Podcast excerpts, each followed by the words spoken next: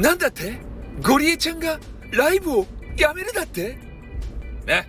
えー、なんかよくわからんけど、おちょっと後藤理恵さんのね、えー、収録をこうね、聞いていたら、そういう爆弾発言が飛んできたんですよ。ね。皆さん、どうもすいません。えこの度は私事で申し訳ないんですけれども、ラライブを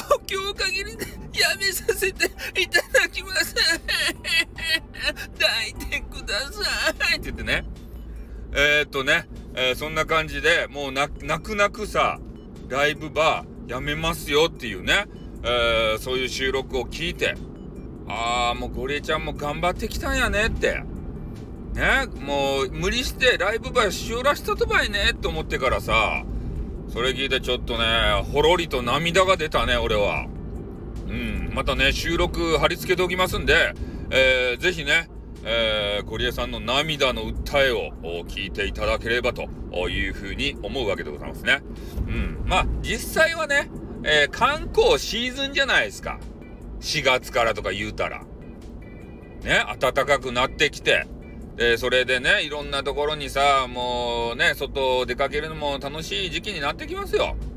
うん。そこでね、えー、6万人をお相手した、ね、激川ガールとしては、バスガールとしてはね、えー、そその仕事をきちんと頑張らないといけない。まあ、仕事が入ることはいいことですよ。で、それに伴って、えー、まあ、忙しくなってきたんでね、なかなかスタイフの時間を取れないよと。定期的にね。えー、そういう話なんだと思いますよ。だから多分ね、収録だったりとか、えー、突発のね、えー、短いライブとかあ、そういうことはしてくれるんじゃないかなと。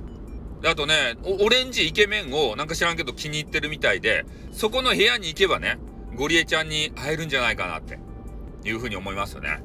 で、我々男子はね、もうなんかね、こう弱い人間でさ、そのね、えー、バスガールバスガールに惚れちゃうんですね。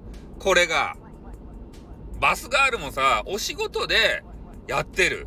お仕事でね、えー、こう、友達感覚で話してくる。で、そういうのをなんか勘違いして、このバスガール、俺に惚れてるんじゃねえか？っていうね。男子はそういう錯覚を起こすんですよ。怖いですね。ほんと男子って生き物は。ね？え。バスガール、ほんとね、俺のこと好きなんだろうな、あいつはってね、いつも。ね？え、めちゃめちゃこう、親切に接してくれるんだよ、俺だけには、とか言ってね。うん、そんな気持ちはね、全然ないんでしょうけれどもね、バスガールはさ。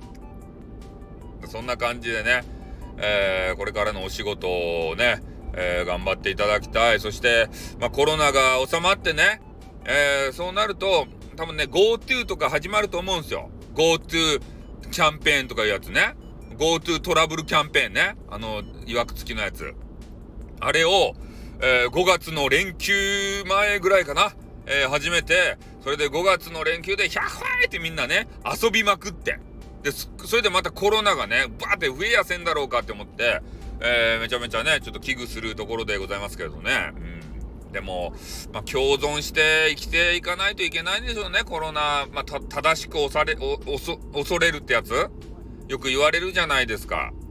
で、きちんと自分で防御策をこう打ってですよ。で、それで、まあ、旅行とか出かけていこうやないかと。ねえ、美味しいもの食べたいですよね、本当に。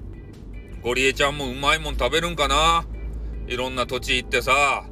ね東北っつったらうまいもんいっぱいあるじゃないですか。ほんと羨ましいね。うん、ゴリエちゃん食べ、まあ、ゴリエちゃん食べたいか。そういうことを言われるのでね、徐々に嫌われていきますってね。はい、じゃあ、えー、この辺でね、えー、ゴリエちゃんの引退記念っていうか、休止記念？がよくわかんないですね。うん。まあ、とにかく、一旦お休みされるみたいです。はい。あとは、まあ、ゴリエちゃんに聞いてください。じゃあ、終わります。あーってー